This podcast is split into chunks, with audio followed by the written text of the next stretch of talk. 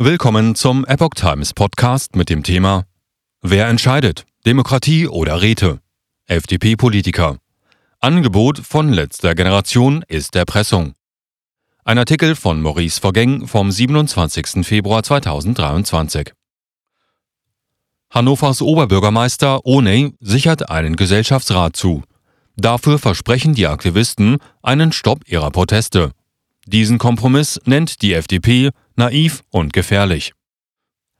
Das Angebot der Klimaaktivisten von der letzten Generation, ihre umstrittenen Proteste bei der Erfüllung von Forderungen einzustellen, ist auf scharfe Kritik gestoßen. Erpressung ist keine Ausdrucksform legitimen Protests, sagte der innenpolitische Sprecher der FDP-Bundestagsfraktion Manuel Höferlin der Welt. Deshalb halte er es für naiv und gefährlich, wenn einzelne Kommunen dieser Erpressung jetzt nachgeben. Denn die nächste Eskalation folgt bestimmt, sagte Höferlin. Die Gruppe Letzte Generation bietet einen Stopp ihrer Proteste im ganzen Land oder in einzelnen Kommunen an, wenn die jeweilige Regierung auf ihre Forderungen eingeht. In Hannover sollen beispielsweise die Aktionen enden.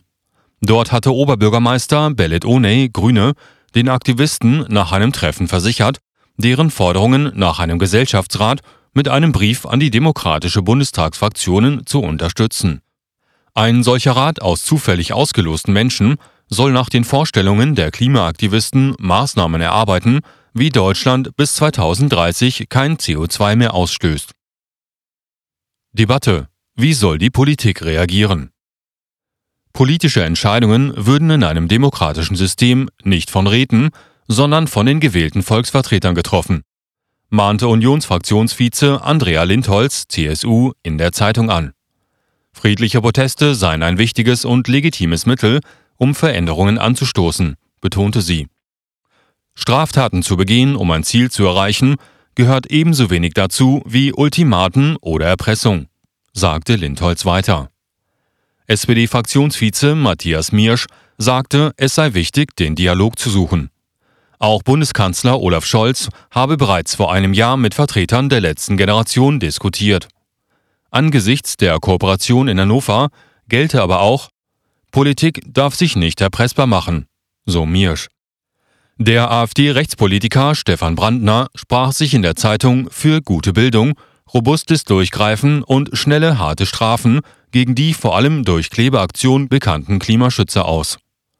Die Politik dürfe sich weder erpressen noch nötigen lassen. 7% befürworten gewaltsamen Protest. Eine Studie der Konrad-Adenauer-Stiftung findet radikale Einstellungen zum Klimaschutz in Deutschland auf niedrigem Niveau weit verbreitet. In einer Umfrage, über die die Zeitungen der Funke Mediengruppe berichten, stimmten demnach 7% der mehr als 5500 Befragten der Aussage voll und ganz zu. Im Kampf für Klimaschutz reichen friedliche Mittel nicht aus. Weitere 12 Prozent stimmten eher zu. Dabei gab es keine auffälligen Unterschiede zwischen Altersgruppen oder Geschlechtern. Feststellen ließ sich laut Studie allerdings, dass höhere formale Bildungsabschlüsse einhergingen mit einer geringeren Zustimmung. Die 7 Prozent, die der Aussage uneingeschränkt zustimmten, wurden in der Studie zusammengefasst als eine Gruppe mit Affinität zu radikalen Einstellungen beim Klimaschutz. Wir sehen innerhalb der Gruppe, die dem zustimmt, auch tatsächlich eine etwas höhere Akzeptanz von Sachbeschädigungen als im Schnitt der Bevölkerung, sagte Autor Dominik Hirndorf.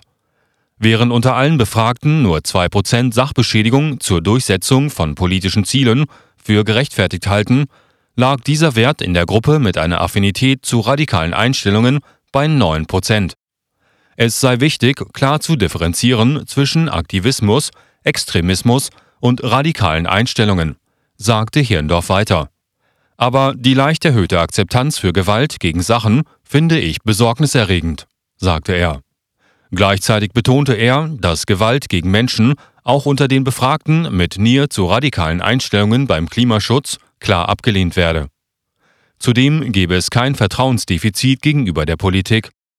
Diese Menschen lehnen das staatliche System nicht ab. Sie vertrauen grundsätzlich darauf, dass die staatlichen Organe Lösungen finden, erklärte der Autor der Studie.